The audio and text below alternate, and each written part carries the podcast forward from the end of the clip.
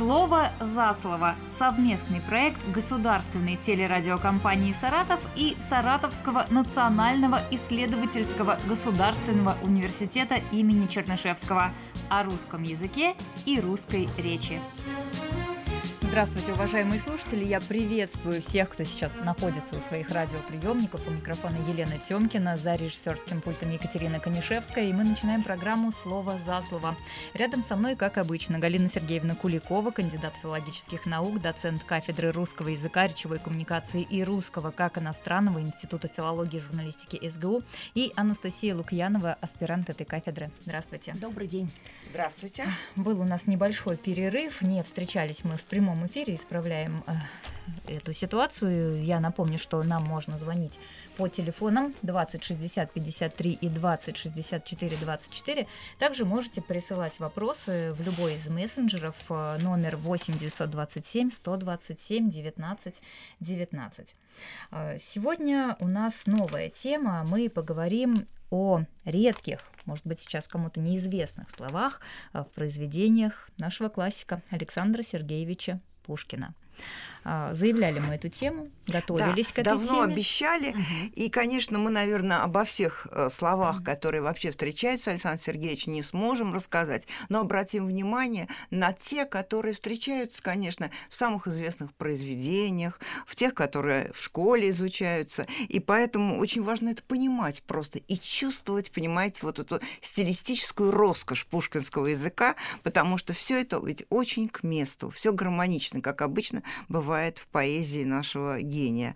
Не и, только в поэзии, мы сегодня и в поэзии, и о прозе нет, поговорим, ну и о прозе да? тоже будем говорить, да. Вот э, о каких мы словах должны поговорить? Дело в том, что мы понимаем, что вообще слово в художественной речи часто живет по своим законам. Большую роль играет сочетаемость слов. И иногда мы э, понимаем какой-то новый смысл, какие-то оттенки значения именно благодаря контексту. Это с одной стороны. С другой стороны, мы понимаем, что все-таки творчество Пушкина от нас уже отделяет очень большой временной промежуток, уже 200 лет, собственно, и поэтому мы можем сказать, что здесь есть и другие, наверное, причины. Причины, которые связаны с изменением самого языка.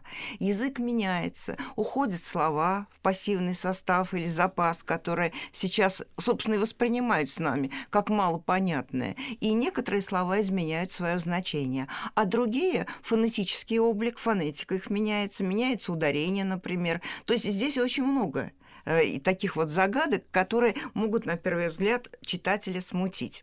Но мы уже говорили не раз о том, что слова с измененным значением нам встречаются. Встречается слово «инвалид», «старослужащий солдат».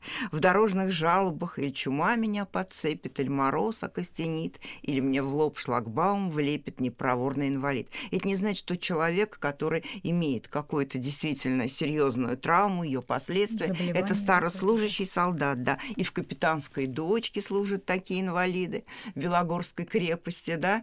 Вот, поэтому вот это значение нас должно уже, в смысле, и контекст нам немножко подсказывает, что совсем не то, наверное, или не совсем то, что мы сейчас имеем в виду. И вот это надо об этом помнить. Почему Потом, так произошло?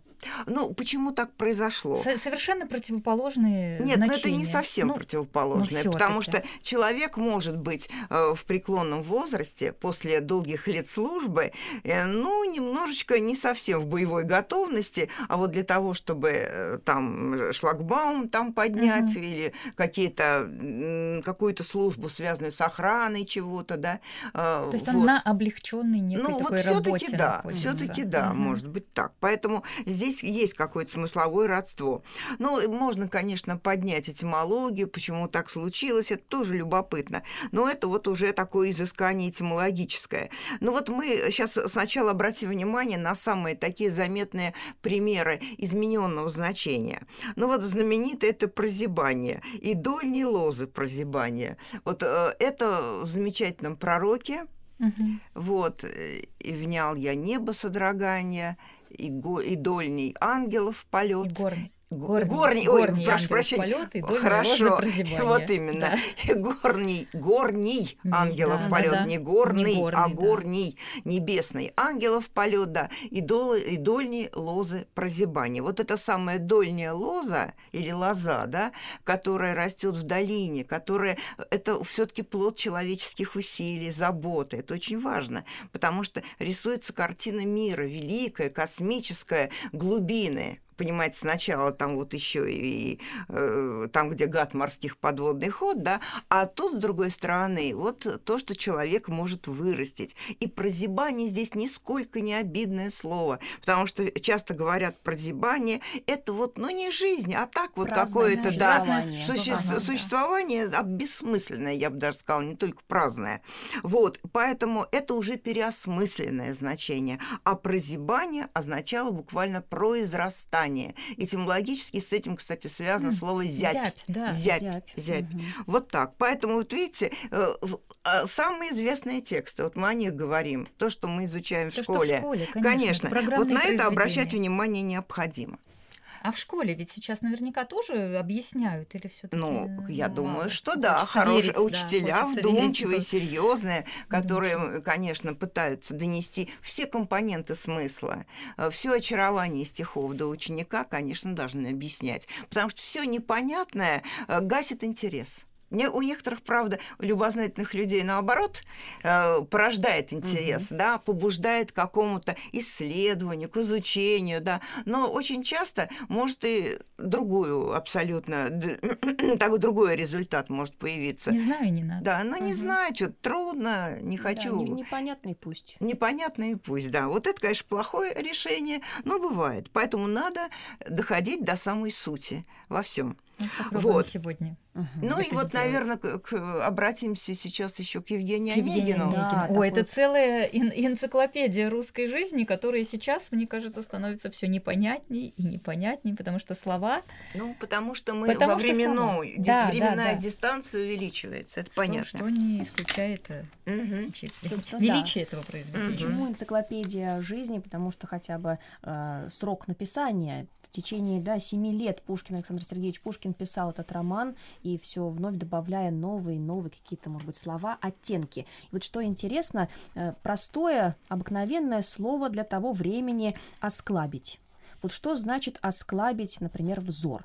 А, открываем словарь Даля, потому что это тот словарь, который близ, близок к тому По времени, времени да. да. И он обозначает, значит, осклабить глагол, который обозначает улыбаться, усмех, усмехаться, как-то ухмыляться, глупо ухмыляться или хмылить по-другому. Хмылить. Тоже интересное, тоже слово. интересное слово. Тут можно, да, зацепиться и дальше тоже расследовать.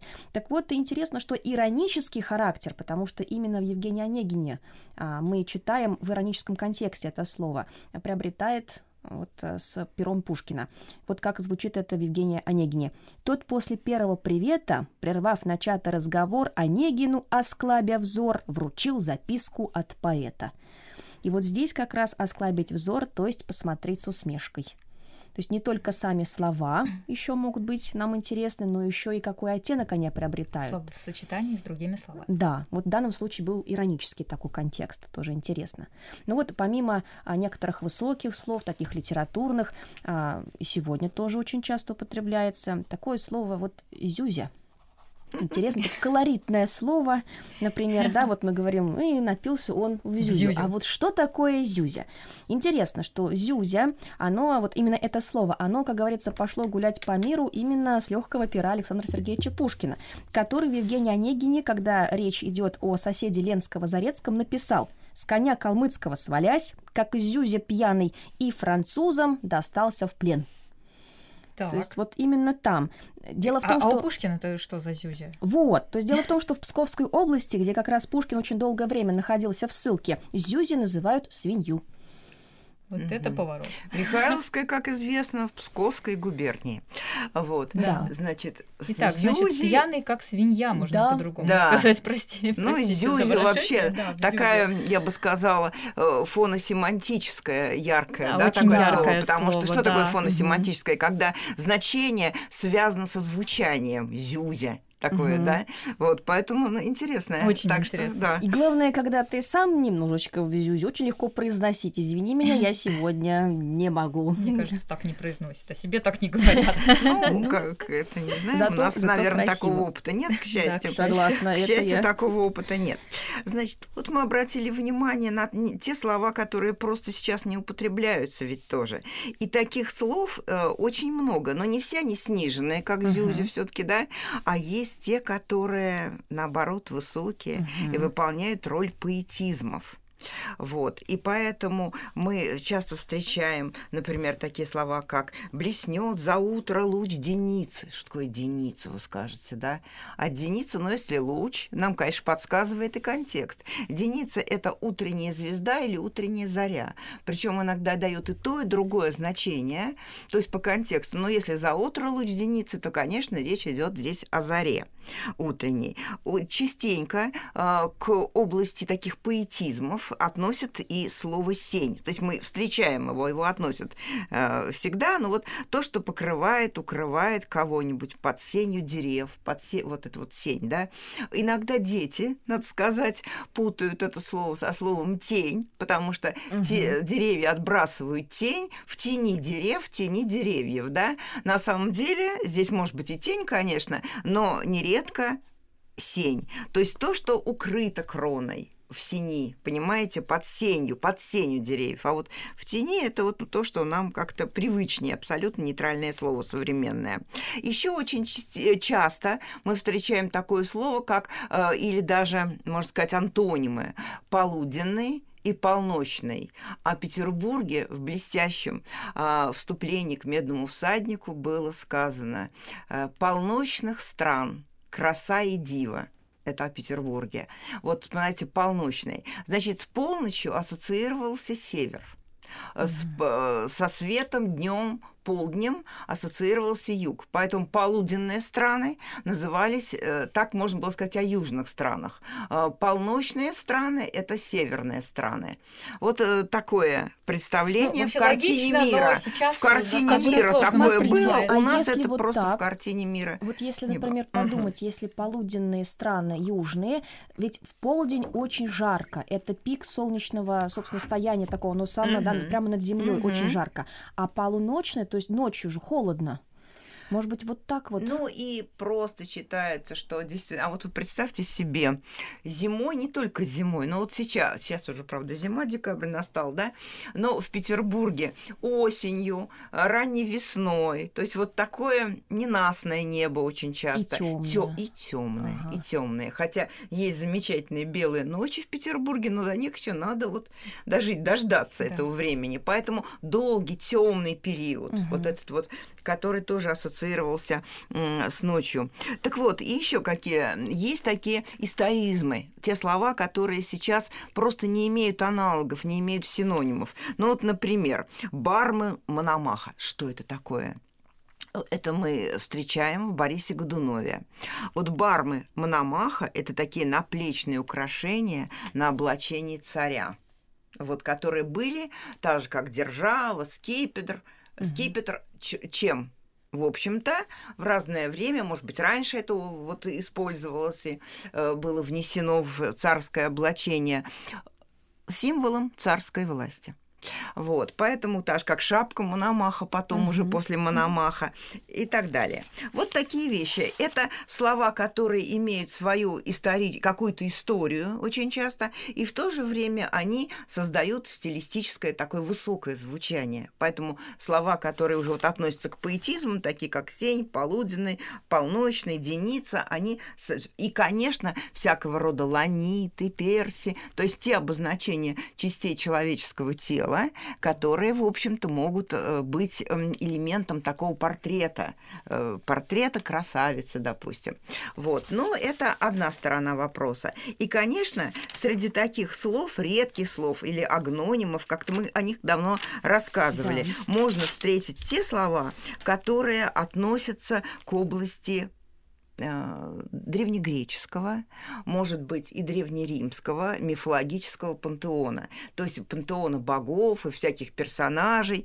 Вот это здесь, и причем нередко этими словами могут называться э, современники, современницы, э, какие-нибудь там аониды, например, вот. А страна, это девушки, вот э, прекрасная, а вот страна Англия могла быть названа Альбионом, Италия неожиданно Авзонией, сыны Авзонии счастливые слегка поют мотив игривый. Вот, или лира Альбиона. Так Пушкин обозначал иносказательно Байрона. Вот это все надо понять тоже. Угу. Вот, и поэтому читайте, радуйтесь, что есть у нас такие источники, как замечательные комментарии Юрия Михайловича Лотмана э, к Пушкину, к Евгению да, Онегину конкретно, да. Угу. Вот. И есть э, такие вот словари, типа от Ромала до наших дней, словари вот таких устаревших слов, которые больше характерны для художественного творчества прошлого. А, а вот Аонида – это музыка, кстати сказать. А вот нас просят напомнить про бригет. Да, хороший вопрос. Да, да, вся да, жизнь бригет. его как по бригету, однообразная и скучна, и завтра тоже что Да, да, да. Вчера. Ну, бригет это часы. Фирма. Причем, это фирма, да. да, которые названы были по швейцарской фирме. Вот, и так вот именовали. А, кстати сказать, это сейчас такой же путь э, развития значения, характерный для многих слов в современном мире, которые мы называем да, по да, месту да. или по фирме, которые, Xerox, где они перев... да, где они, кем они произведены. Так что вот бригет это тоже э, важное. Ну, насколько я помню, Пушкин написал именно о бригете, потому что это точность была. Да, да, да. Да, да, это в Евгении Онегине неоднократно встречается то слово бригет. Это как раз карманные часы с боем, которые отличались очень большой точностью. То есть, если нам может напомнить что-нибудь мобильный телефон, если мы его там э, на какое-то время поставим. То да? Пушкину напоминал бригет. Да, то у Пушкина бригет, да. Э, старинные карманные часы с боем. Значит, э, ну, у Евгения Онегина считается, что, да, вообще бриге фирма-то называлась, угу. потому что не произносится последний согласный в этом случае, но называли у нас бригет, вариант, как да. часто бывает.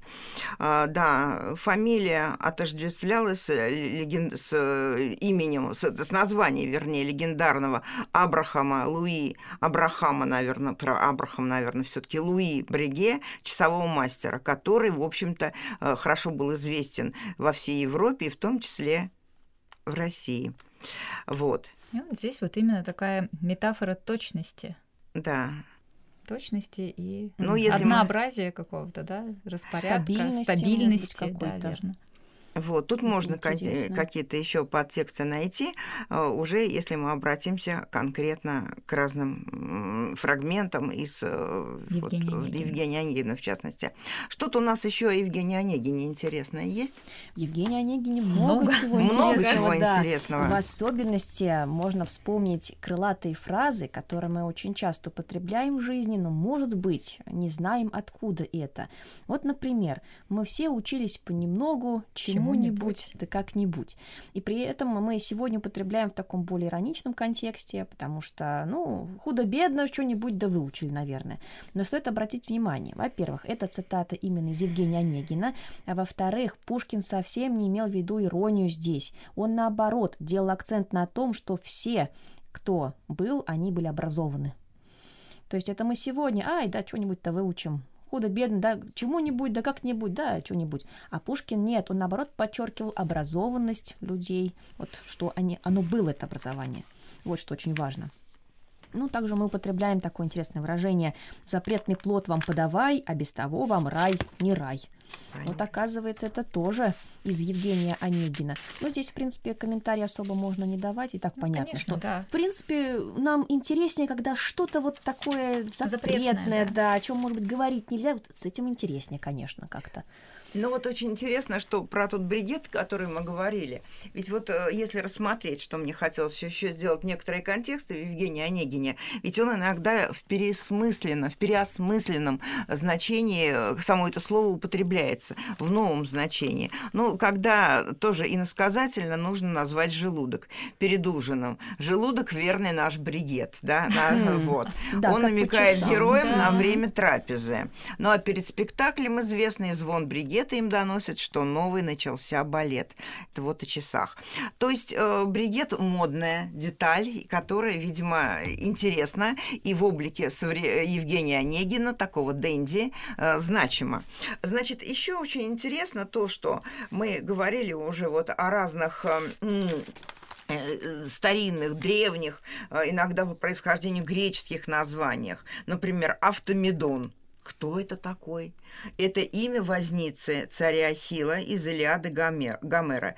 Но автомедоны наши бойки, неутомимы нашей тройки. Это о чем? Это уже совершенно о России. И в данном случае речь идет о вознице, о том, кто, значит, вот сидит на облучке там или как-то, я не очень везде облучок-то был, а, ну, во всяком случае, да, да э, управляет лошадью, да, и повозкой. Значит, очень интересно, что много амфитрион, например, это гостеприимный царь мы встречаем э, это тоже из античности, из Древней Греции. Упоминание такого персонажа тоже в переносном уже значении по отношению к персонажам э, Дубровского. Есть, э, во-первых, интересные изменения, опять-таки, значения. Мы об этом начали говорить. Когда слово сохраняется и в современном значении, в нашей речи, и тогда оно тоже было и уже, но развивало несколько значений, а теперь осталось одно. Ну вот, Например, «И дней минувших анекдоты от Ромула до наших дней хранил он в памяти своей». Вот, и речь идет опять об, о Евгении Онегине. Что за анекдоты он имел, э, хранил в своей памяти? В общем, мы, История. конечно, да, мы, конечно, понимаем слово анекдот как какое, какая-то такая шутливая история, вот с неожиданным концом, иногда несколько сниженная, иногда не вполне приличная, а иногда очень даже э, светская, интересная. Но, как бы то ни было, значит, это вот элемент такого устного, часто городского фольклора.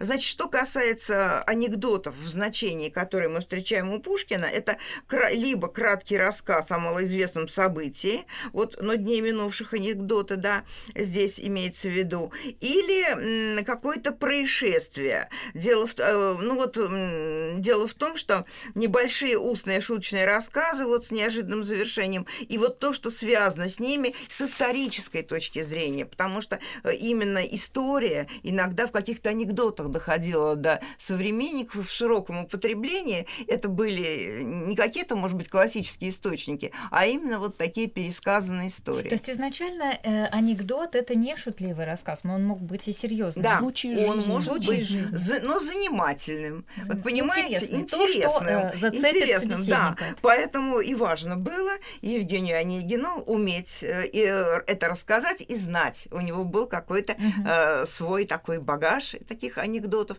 таких интересных историй. А, можно предположить, Они всегда что... стремление кого-то развлечь и рассмешить. Да, но это стремление, скорее всего, было, потому что наверняка рассказывали так ярко, артистично, да. и поэтому уже да. со временем э, это стало первостепенной задачей, вот как да, вот, да, безусловно, зацепить безусловно. собеседника. Угу.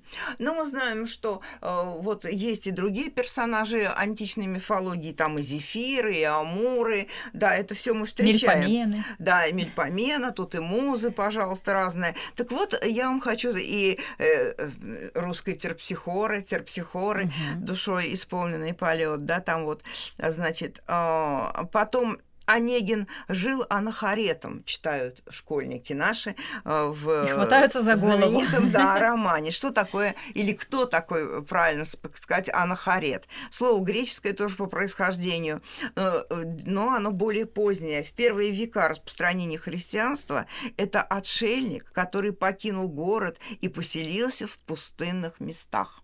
Так что обилие вот этих грецизмов, слов, связанных и с историей, и с греческой мифологией, вот мы находим в поэзии Пушкина, в его текстах. Ну вот интересно, что э, у Пушкина есть слова, которые он ввел в употребление в новом значении обновленной сочетаемости. Вот сочетаемость – это тоже очень важное дело. Александрийский э, слово, вот Александрийский – это прилагательное, раньше относилось к Александрии, городу в Египте. Пушкиным же введено такое словосочетание «Александрийский столб». Александрийский столб – колонна, воздвигнутая на Дворцовой площади в честь победы России в войне с Наполеоном при Александре Первом. Недаром э, вот этот э, ангел, который э, венчает эту колонну с лицом молодого Александра Первого, как говорилось, был изваян вот э, с таким намеком. Так вот, э, Пушкиным введено относящийся к Александру Первому, Александрийский, не к Александрии, а как царю, к императору Александру Первому. Вот. Так что, э, видите, знаменитые, знаменитые пушкинские строчки «Я памятник себе воздвиг нерукотворный», к нему не зарастет народная тропа, вознесся выше он главою непокорной Александрийского столпа. И вот эта старая, устаревшая форма не столбы, а угу. столб. И причем само слово столб тоже имеет несколько значений. Столпы общества, например, вот есть такое выражение. Угу. Это не буквально вот какие-то застывшие там, я не знаю, фигуры в виде столбов, а это те, кто составляет как бы основу, основу, угу. опору. Так что вот видите, здесь всегда мы должны помнить, что контекст дает нам подсказки, безусловно, но слово само по себе по природе склонно к многозначности, к ее развитию. Вот интересно, возвращаясь, в принципе, к тем словам, которые изначально а, были одного значения, а сегодня изменили его. Интересное слово «прелесть». Вот сегодня мы занимаем, да, вернее, называем прелестью что-то такое интересное, милое, красивое. такое манящее, да, да красивое. Но изначально это слово еще буквально несколько столетий назад означало соблазн, какое-то совращение и авбат. Но это религиозное значение слова прели, прелесть. Прельститься. Прельститься, да, да, да, да. Лесть. Вот это лесть да. как раз, да, считалось, что так и дьявол, да, вот в представлениях он заманивает людей, э, как раз дьявольский соблазн какой-то, вот э, именно обман. Но постепенно уже потом стали люди uh-huh. называть это просто красивые какие-то вещи. Собственно, так слово приобрело ну, Пушкин более положительное. дал такую новую жизнь, что ли, этому слову, э, придал ему какого-то очарования, хотя бы в своем выражении, uh-huh. да, что за прелесть эти сказки, да. Вот прелесть для него и в данном случае uh-huh. это объект восторга больше, да. чем какого-то совращения в религиозном понимании, как часто это э, употреблялось. Но вот есть слова, которые которые отличаются у Пушкина не только значением от того, что мы привыкли употреблять, но и фонетически, то есть э, комплексом звуков. Но это вместо шнурока можно найти снурок, Uh-huh. Осьмой вместо восьмой. Часто это устаревшие формы какие-то. Инда есть вообще слово, вот это вообще другое слово, даже значение инда есть. И, конечно, знаменитый пиит Пит, поэт, поэт, поэт. да. Но здесь близость все-таки нам подсказывает смысл этого слова. Есть и разного рода э, не такое непривычное нам ударение, например, в слове музыка и в слове языки. Языки не в значении языки, а часто носители этих языков, народы представители разных народов. Вот. И здесь есть э, условно э, музыка. Э, вот э, дети, мы, дети иногда спотыкаются тоже. Вот школьники, вообще просто подростки. Ну почему так надо? Потому что мы сломаем строчку, мы не можем исказить на современный лад произнести «одной любви музыка уступает, но и любовь мелодия». Прекрасно звучит.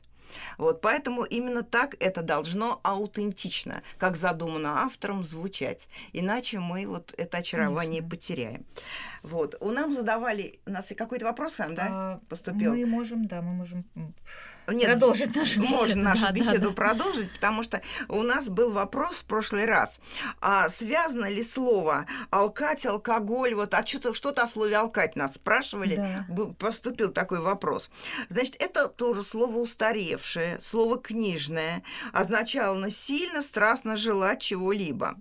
А, и о Татьяне в Евгении Онегине написано «Давно ее воображение алкало пища роковой». То есть страстно желала хотела, желала. Да, угу. да.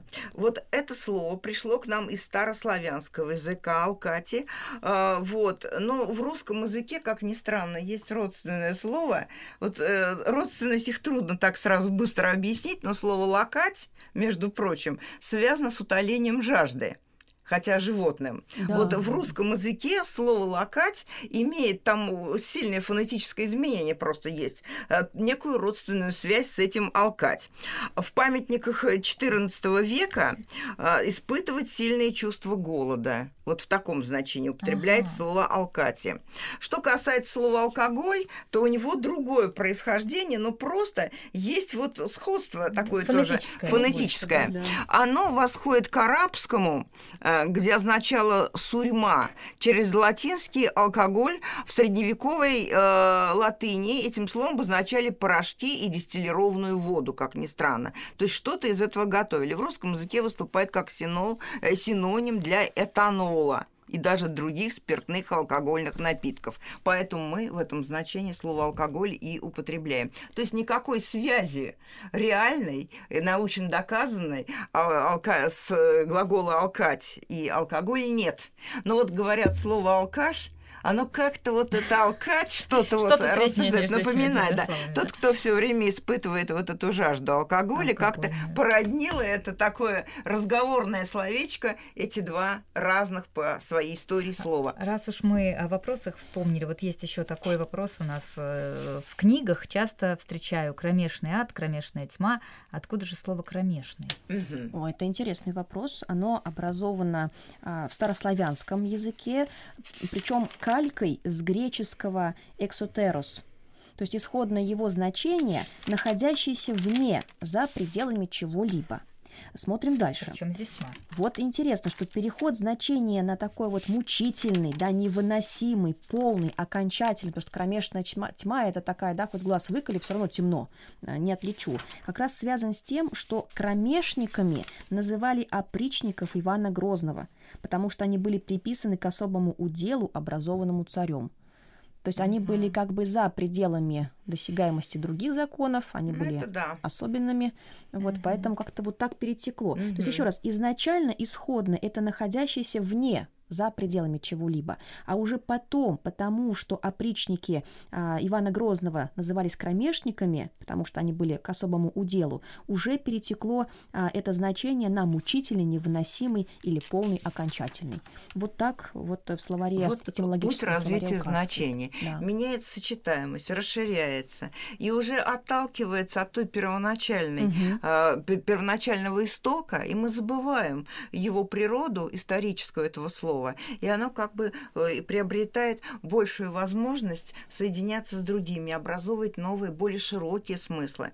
Э, да, это вообще само по себе очень интересно. Но вот э, мы видим, что здесь возникает вопрос, а ведь э, современники хорошо понимали Пушкина, и если они были образованными людьми, вот что нам нужно, чтобы понимать? Конечно, мы можем обращаться к таким важным и очень уважаемым источникам, вот как труды Лотмана Юрия Михайловича, да, вот, кстати, беседа о русской культуре да, очень полезно ой. тоже почитать, они почитать, есть в интернете, смотреть, да. нет, да. это есть и письменный вариант книга, и есть, конечно, в интернете, Видео. да, да, да, да, когда-то на культуре это все показано было в свое время, да. Значит, ну и вот. И поэтому что же обеспечивало понимание? Знакомство с мифологией, чтение античных авторов. Гомер который упоминается тоже с некоторыми персонажами, и другие источники были хорошо знакомы гимназистам. А если мы обратимся к обучению вот э, Пушкина и его товарищей в лицее, то там, конечно, все это было включено и представлено в, в их программу обучения. Вот такой ключ. В общем, читайте и интересуйтесь. Я думаю, такой посыл да, нашей да. сегодняшней э, программы. Я напоминаю, что в эфире была программа «Слово за слово», и, как всегда, ее вели Анастасия Лукьянова, Галина Сергеевна Куликова и я, Елена Тёмкина. Всего доброго. До свидания. До свидания. Всего доброго.